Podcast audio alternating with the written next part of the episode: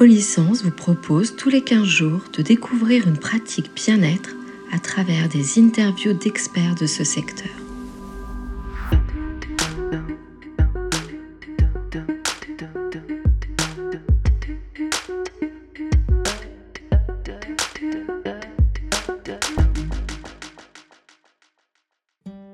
Vous arrive-t-il parfois d'être angoissé Que ce soit par votre avenir ou par la survenance d'événements exceptionnels, comme par le confinement actuel par exemple. Vous arrive-t-il d'avoir l'impression que vos émotions vous rendent fou, ou tout du moins qu'elles ont une emprise trop importante et négative sur votre vie? D'avoir des problèmes pour trouver le sommeil? Le stress comme certaines émotions fortes peuvent être désagréables, voire carrément handicapants pour certains. Et pourquoi d'ailleurs? Certains semblent stoïques face aux événements de la vie, lorsque d'autres sont si ébranlés et ont l'impression d'être constamment ballottés. Qu'est-ce que le stress au juste? Et comment s'en débarrasser? Mon amie Audrey, par exemple, était très stressée et angoissée par son avenir depuis qu'elle avait pris la décision de quitter son job, car il ne l'épanouissait plus. Étant moi-même une grande adepte de la sophrologie, je lui ai alors conseillé de consulter une sophrologue pour lui apprendre à gérer son stress. Au bout de quelques séances, elle m'a confié se sentir mieux. Qu'est-ce que la sophrologie et comment cette approche thérapeutique peut nous apprendre à gérer notre stress et faire la paix avec nos émotions? Pour répondre à cela, je suis allée interviewer Véronica Braun, sophrologue, hypnothérapeute, auteur, conférencière et coach spécialisée en reconversion pour qu'elle nous explique tous les bienfaits de cette pratique bien-être. Bonjour Véronica, comment vas-tu? Peux-tu nous expliquer ce qu'est la sophrologie? Oui, bien sûr. Alors la sophrologie, c'est une méthode qui a été créée par un neuropsychiatre colombien, Alfonso Caicedo, dans les années 60. C'est une méthode qui est adaptée à tout le monde. Un enfant, une personne âgée peut faire de la sophrologie. On va adapter le vocabulaire, on va adapter les exercices. Alors, euh, ce qu'on appelle méthode holistique ou méthode psychocorporelle, parce que elle ne va pas euh, scinder le corps du mental. On va travailler à la fois sur nos ressentis physiques, mais aussi sur nos pensées, sur nos émotions. Tout est pris en compte. Hein. Euh, c'est très important parce que ça fait vraiment partie intégrante de la sophrologie qui s'inspire de méthodes comme le zen japonais, le bouddhisme tibétain, le yoga notamment euh, le yoga nidra et plein d'autres techniques euh, qui peuvent être la méthode Kwe qui est très très puissante, euh, le training autogène de Schulz, donc, euh, qui sortent d'autosuggestion, d'auto-hypnose, on va dire, pour détendre le corps.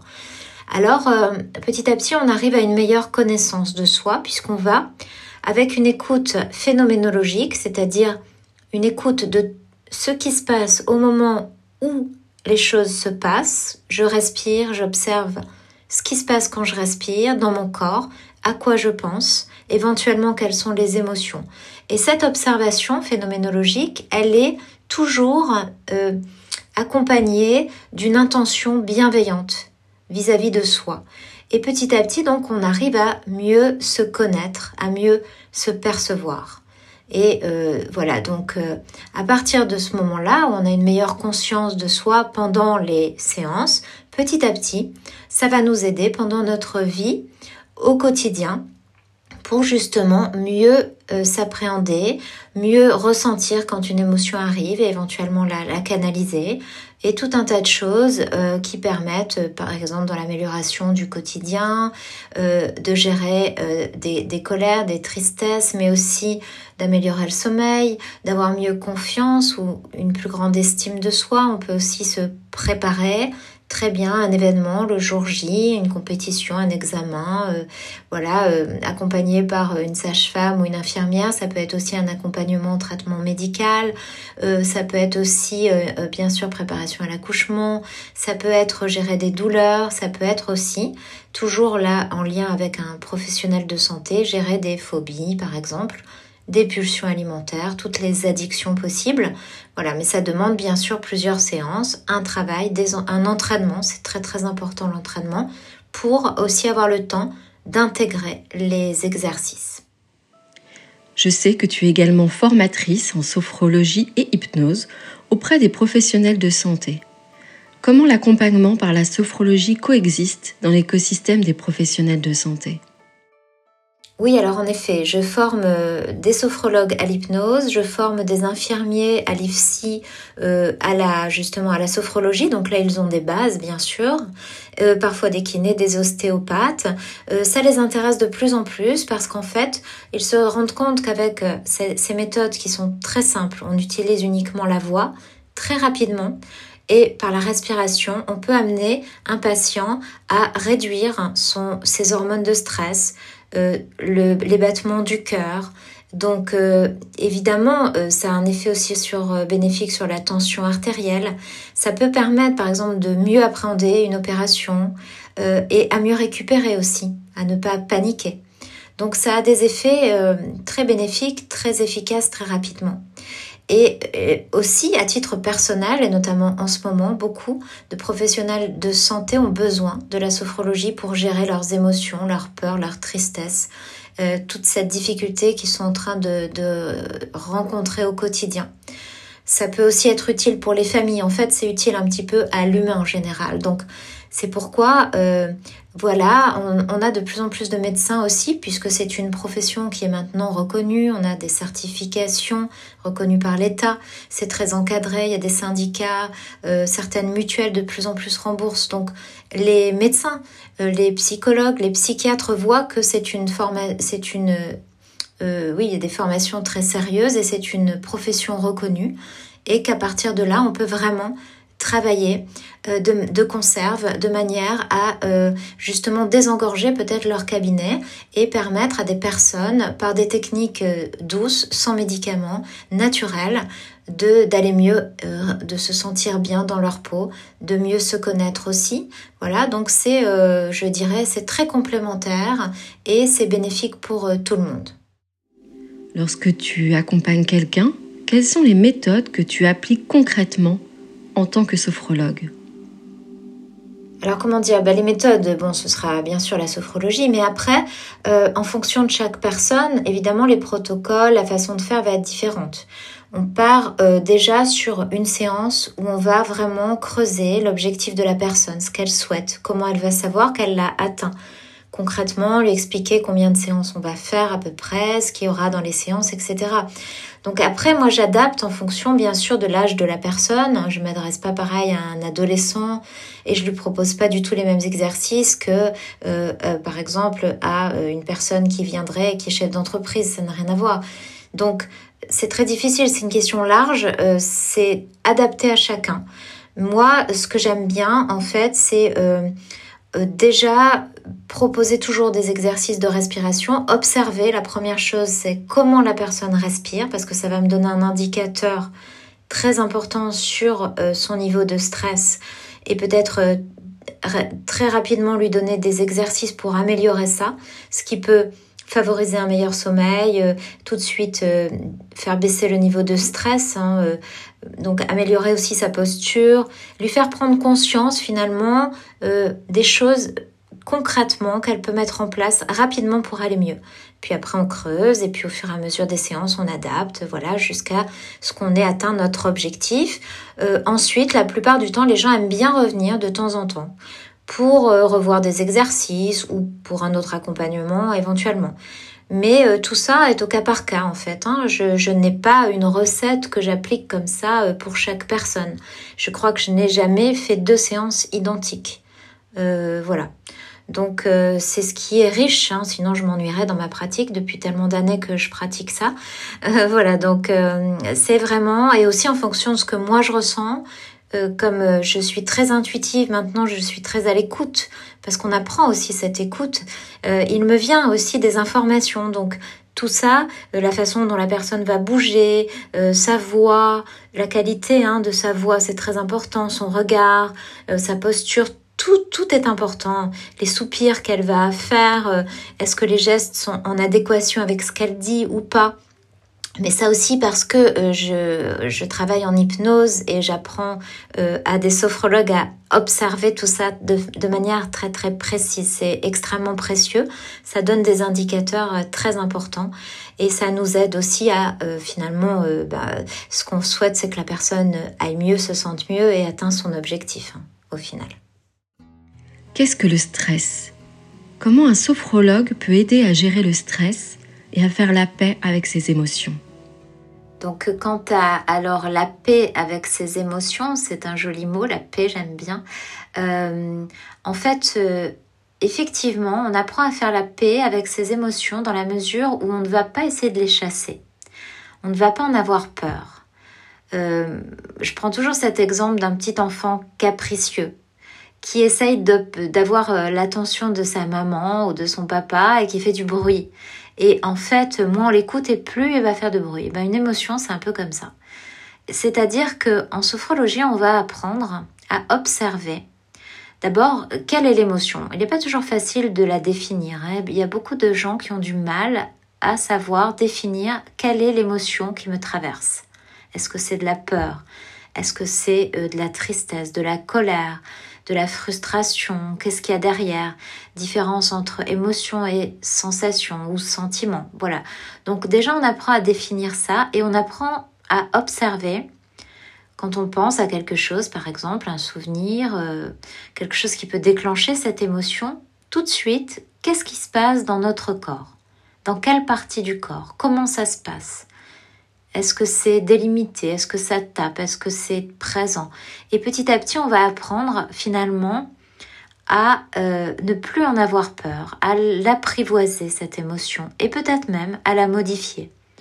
À partir du moment où on l'écoute, elle va se transformer. De toute façon, c'est évident, puisque elle n'est plus étrangère, elle va plus nous faire peur. On va l'accepter. On va l'accepter comme une partie de soi et même peut-être essentielle, parce que un peu comme une douleur, un peu comme une maladie, c'est un signe, ça nous alerte sur quelque chose, que quelque chose ne va pas forcément dans le bon sens pour nous, hein, ou bien qu'il va falloir trouver un équilibre. Donc quand on commence à s'observer, eh bien finalement tout ça est très positif et nous sert, nous sert à avancer, à évoluer, à être plus juste par rapport à soi. Voilà comment on fait la paix avec ses émotions. Et comment la sophrologie peut nous aider à développer notre résilience pour en faire une force. Résilience dont nous avons tous bien besoin en cette période de confinement. Oui, la résilience, ça va être très très important, mais ça va venir un petit peu plus tard. En fait, là, on est encore dans une phase où on est obligé de s'adapter à quelque chose qui nous arrive. On est obligé de faire face. La résilience, c'est la capacité à surmonter sa souffrance. Alors comment on y arrive par la sophrologie?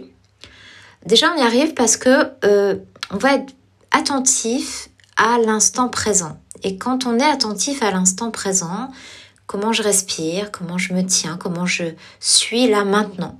En général, on se rend compte que dans l'instant présent, tout va bien.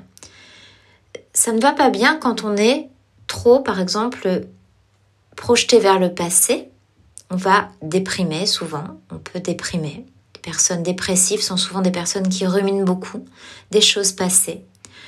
Et euh, si on est trop projeté vers le futur avec anxiété, qu'est-ce qui va se passer, comment je vais faire ci, comment je vais euh, réussir à m'en sortir économiquement parlant, etc., etc. Là, on est dans l'angoisse.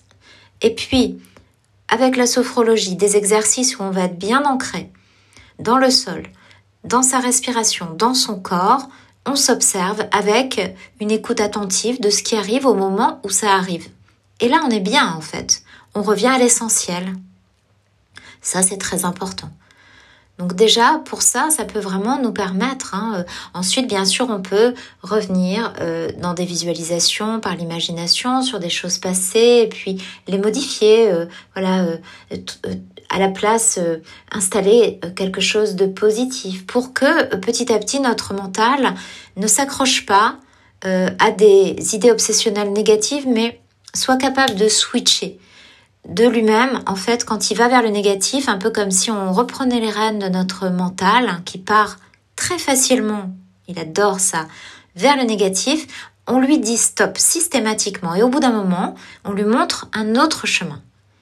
On va lui montrer comment frayer un autre chemin qui est un chemin vers des choses positives. Et petit à petit, on lui montre comment aussi substituer du négatif par du positif. Et au fil du temps, des entraînements bien sûr, d'intégration, on y arrive. Donc, ça aussi, ça va permettre d'être résilient.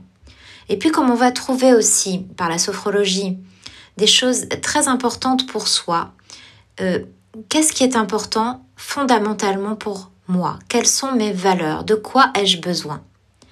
Donc peut-être à ce moment-là, on peut réfléchir à cette épreuve en lui donnant du sens. Et pourquoi pas en réorganisant sa vie, euh, certaines choses, de manière à ce que cela nous convienne mieux réorganisation du temps, de son travail, de ses relations aux autres, du temps pour soi.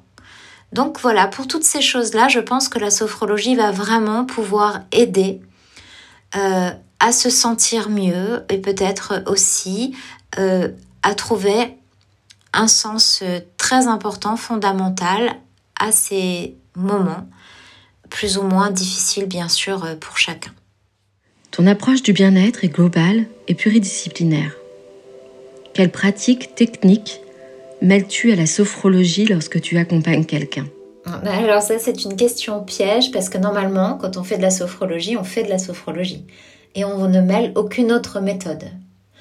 Alors euh, moi ce qui se passe, ce que je propose aux personnes, parce que j'ai trouvé qu'avec l'expérience maintenant, hein, j'ai quand même plusieurs années d'expérience et des milliers euh, de séances euh, et de personnes différentes qui sont venues me voir. Donc, je sais ce qui va être le plus adapté pour chaque personne. Et donc, je leur propose différents types d'accompagnement. Soit un accompagnement pur et dur en sophrologie, soit un accompagnement par exemple en hypnose, voilà, tout ça c'est simple, soit un accompagnement où je propose différentes méthodes. Et là, donc, je peux mêler de la sophrologie, des respirations thérapeutiques, style cohérence cardiaque, des respirations de pranayama, puisque j'ai aussi appris ces respirations.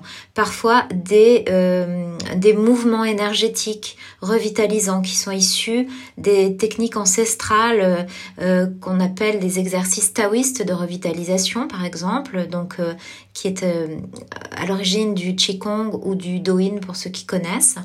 des techniques d'automassage, de parfois de réflexologie et tout un tas d'autres choses, des techniques énergétiques plein de choses en fait qui font partie de mes différentes formations et que je trouve très puissantes.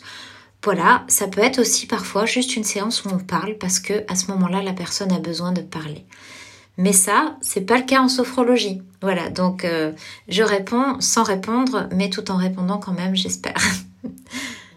Peux-tu nous confier un exercice facile à mettre en place pour lutter contre ce stress?